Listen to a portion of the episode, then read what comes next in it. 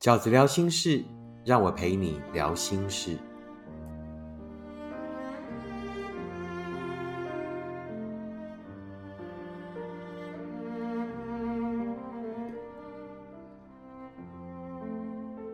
大家好，我是饺子。今天在饺子聊心事里面要跟大家聊的题目是：分手后前任过得比我好，该怎么思考呢？分手后前任过得竟然比我好，该怎么思考呢？那开始要先念两封读者的来信哦。第一封，饺子前任在劈腿以后，我跟他分手已经八个月了，触景伤情。看他们恩爱，为何我还未走出伤痛，并然并且心想成全他们？饺子，我该如何看待前任与现在的女友过得比我好呢？那因为这两封信啊，那饺子想说，那我们就来做一个跟前任都已经分手了，但是呢，呃，不管你是刻意的还是呢，这无意中从朋友那边得知到了他的近况啊。但当然，大多数了，我觉得是刻意的哈，就是还是会去关心前任的近况，尤其是从各种社群去看到对方的近况的时候呢，发现，哎，那个曾经对你很好的人，那个曾经说要照顾你一辈子的人，他后来跟别人在一起了。那跟别人在一起呢，也就算了，而且竟然呢还过得比你好，并且在那一些晒恩爱的照片里面，会让你觉得，哇，他怎么？这么轻易就可以又爱上了别人呢，那为什么我还在这一段感情里面无法走开，而他却已经重新开始了新的生活呢？那有这样问题的朋友们该怎么思考呢？那如果你此时此刻也在这样的状况里，那饺子的建议就是说，还是要看你们分开的状况是怎么样的。那我认为分开的状况呢，可能有两种。那一种呢，就是真的因为两个人相处以后，然后因为不适合而分开。那如果你们是因为不适合而分开的状况，那我认为大多数的分开也应该都是属于这一种状况的哈。那如果是呢，呃，因为不适合的分开，那饺子想要给你的建议呢，就是有以下这五个。那第一个就是说呢，不要相信任何社群的照片。难免有时候你放一些照片的时候，都是有一些目的的。什么的目的？就是希望大家因为看到这张照片而对你呃产生什么样的观感？其实也就是所谓的人设。大多数在粉砖上的照片，其实都是带有人设的，就是他已经设定一个目的了，也就是我们所谓的晒恩爱。我们在粉砖上大多数看到情侣的照片，对大家会把吵架的东西登上来吗？不会吧，对不对？会把这个彼此冷战的照片登上来吗？会把很憎恨对方的那一刻所看见的画面登上来吗？不会。大多数热恋的情侣们在粉砖上登的照片，哪一个不是粉红泡泡喷发？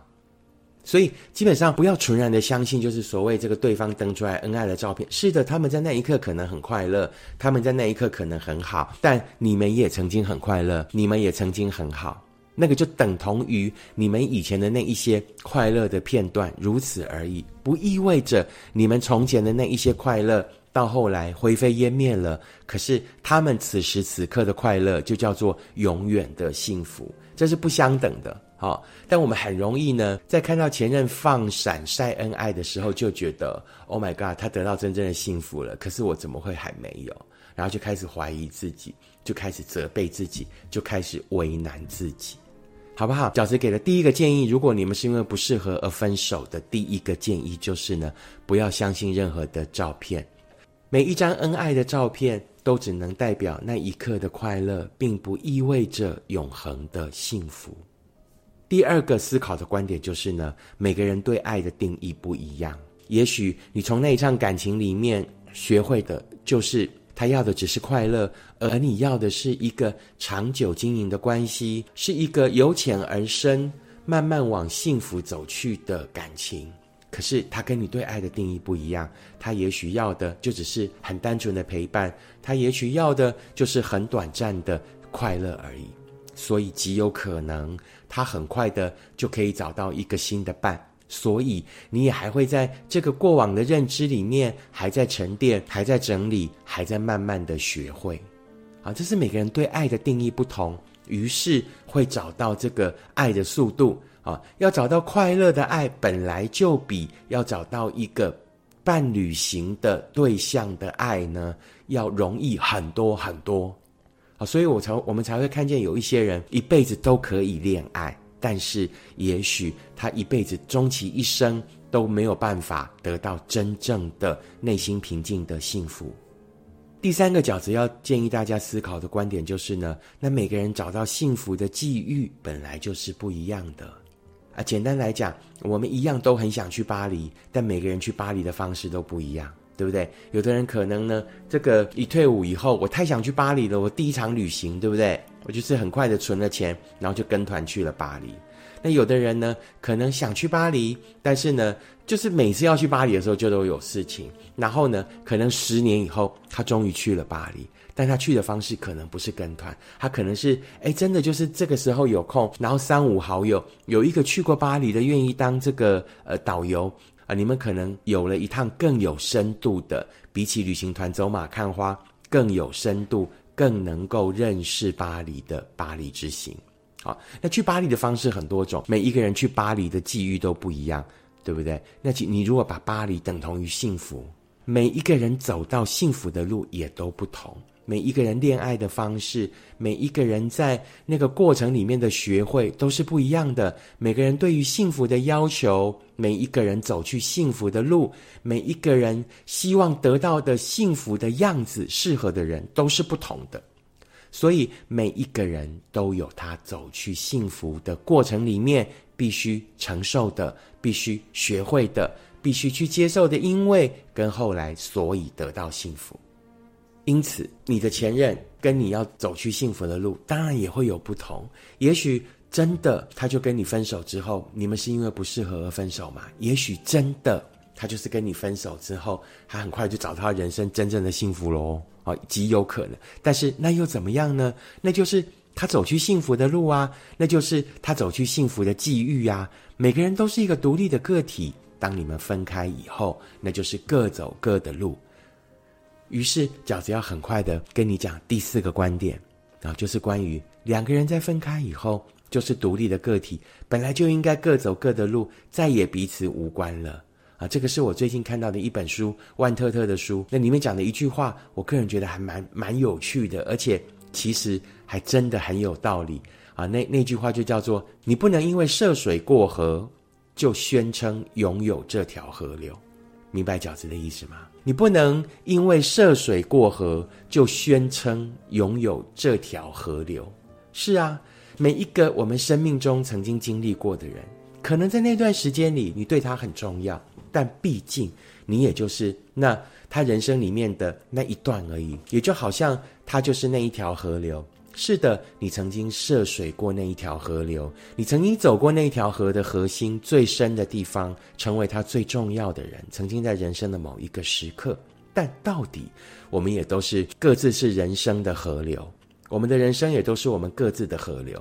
我们只是在那一段涉过了彼此的人生，即便再深，即便再有意义，当我们涉水而过，当我们上岸以后。那一条河仍然拥有它独立的生命，你不能曾经是那一个人生命中很重要的人，于是我们就一厢情愿的，于是我们甚至就任性的自以为，我们拥有了那一条河，我们拥有了那一条那一个人的人生，没有，其实它也不过就是人生的某一个时刻，而且也不是全部，好不好？感情也不会是他那个那个时候生命的全部。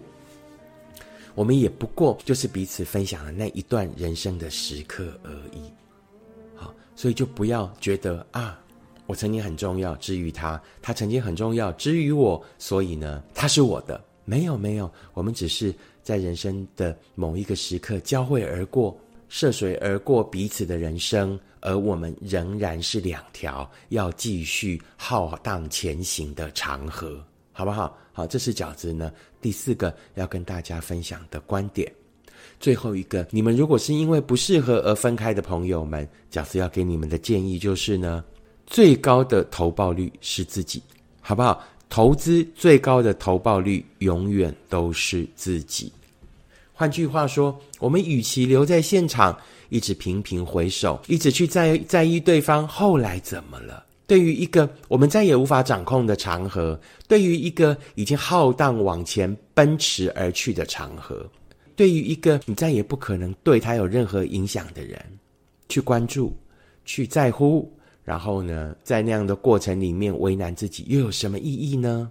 记得，你人生最高的投报率永远都是自己。我们应该回过头来，好好的经营自己的人生，好好的思考自己的接下来，好好的让自己在这个经过里面变成一个更好的人，在这个经过里面去完成自己的进化，去追寻自己下一个阶段真正的幸福。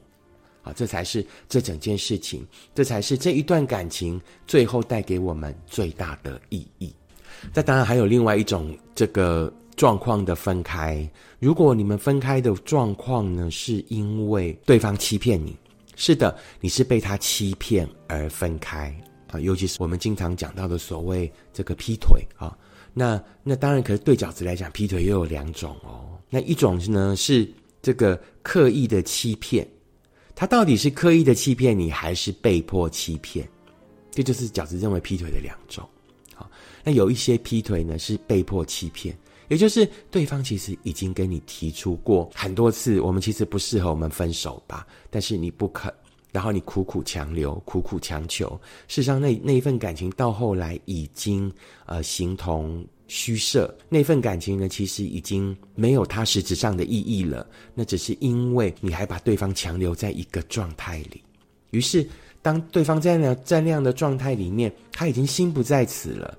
可他后来可能遇到了他自己真正喜欢的人，那于是呢，他跟你说他想要分开的时候，我们很容易在那个对方几乎无缝接轨的情况下，啊，你会觉得说他劈腿。到后来呢，呃，找不到理由怪他的情况下，于是就安给他一个劈腿的罪名。其实那个不是无缝接轨，那个其实是你们早就已经貌合神离，而且其实对方已经早就跟你说，那我们就是分开好吗？而是因为另外一方的不肯答应。那如果是这一种，你把它定义成为欺骗的话，那我我会觉得，就是呃。也许是严重了，因为呢，呃，如果分手的方式是被对方欺骗，啊，那个辛苦是更大于这个呃不适合而分手的，不适合可以因为到后来的理解而渐渐释怀，可是被欺骗的分手，也许对方会在你心上留的伤，会对你造成的阴影是更深刻的。哦。所以呢，如果你们的分开是因为欺骗，那这个欺骗到底是刻意欺骗还是被迫欺骗？如果是被迫欺骗的话，那饺子会建议你，就是可以更释怀，然后呢，去理解到那个对方的被迫欺骗你，有可能是因为你们早就已经不适合，而且对方其实早就已经跟你提出过分手很多次了。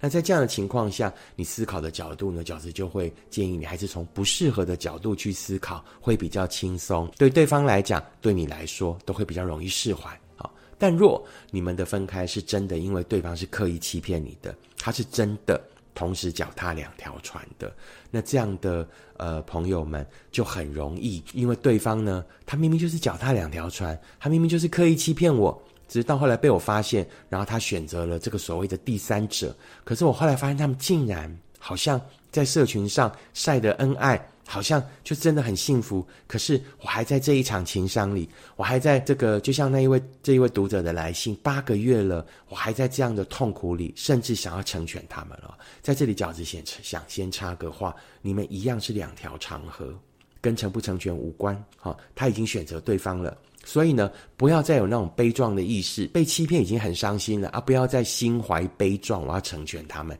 你成不成全他们，他们都已经先成全自己了，也就是你已经在那一条河之外了。好，这个是。不要让这个情绪复杂的方法，单纯就是很伤心，你单纯就是被欺骗了。那里面不要再有任何悲壮的情怀，跟成全再也无关。好，这不是一场婚姻，不是呢，你还能最后决定我要不要跟他离婚成全他们？没有，好，这就是前任，好，就是他已经离开你了，呃，你已经成为他的前任了哈。我们人在一生当中，都会成为许多人的前任，也会让许多人成为我们的前任。好，所以这其实也没有什么。那重点是欺骗。那许多被欺骗的朋友呢，就很容易留在现场。为什么？不甘心、不甘愿，然后呢，呃，希望对方呢得到报应。是的，我们很容易在许许多多的电影里，在许许多的小说里面，哈，为什么那些电影会大卖？为什么那些小说会成立？这么多人爱看？因为它大快人心，因为坏人很快就得到报应。但真实人生是什么？真实人生的报应经常不会那么快就来。如果说，呃，你为了看到对方报应，哈，它不会像是一个连续剧，尤其现在是 Netflix 剧集，可能十集、十二集，至多十五集内就会结束。好，你追剧呢，为了要看到那个人得到报应，而且知道他一定会得到报应，我们就追到天亮，很爽，对不对？有那个大快人心的结局。可是，在人生里面，他也许会得到报应，但是那个报应也许不会那么快来。重点来了。是他要得到报应，还是你要得到报应？如果该得到报应的人是他，为什么被绑在现场的人却是你？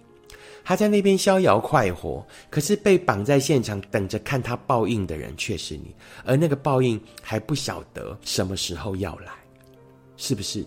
所以重点真的，饺子写过一篇文章，叫做“重点不是坏人要得到报应，而是好人要过得更好”。而且，就算你留在现场，你真的看到他得到报应了，你看到他被五雷轰顶了，你在那一刻可能真的会大快人心，也不等于你得到了幸福，不是吗？好，所以饺子就会鼓励呢，所有带着恨意的人，所有在那个那个不甘愿的情绪里面的人，我还是要鼓励你，你应该要努力的往前走，你就认了。好。我们通常在得到对方的辜负的时候，你就认了。其实我们也不是没有任何的学会，所有的认只是面对的开始。然后接下来我们在那个面对的过程里面，我们一定有我们真正的学会。那学会学会的目的是什么？学会的目的是让我们认识真正的幸福。学会的目的是什么？学会的目的是让我们进化。让我们进化的目的是什么？我们才能够去看见更好的自己，去遇见真正的幸福。不要因为恨而留在现场，不要因为恨而继续耽误自己。恨最可怕的事情是恨会让我们的整个磁磁场非常的混乱，恨会让我们变成另外一个人，恨会让我们闪过那一些很好的人，而继续呢呃钻牛角尖，会让我们呢。明明应该走这一条更好的路，可是恨意呢会曲解我们的视野，恨意呢会让我们的人生从此带上了奇怪的滤镜。在恨的世界里，我们很难遇到真正的幸福，好不好？重点一直都不是那一个不能给你幸福的人，重点一直都是我们接下来我们的余生还很长，我们该如何去找到自己真正的幸福？请记得饺子讲过的这一句话，重点不是坏人要得到报应，重点一直都是好人要过得更好。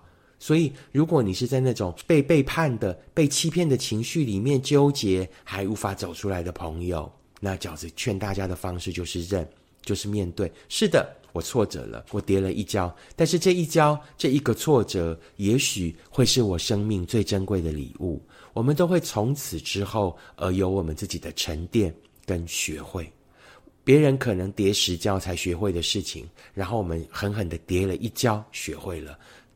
愿这一跤，愿这一个学会，就是我们走向幸福的那一个最强大的动力，就是我们后来找到幸福的最有力的那一个踏板。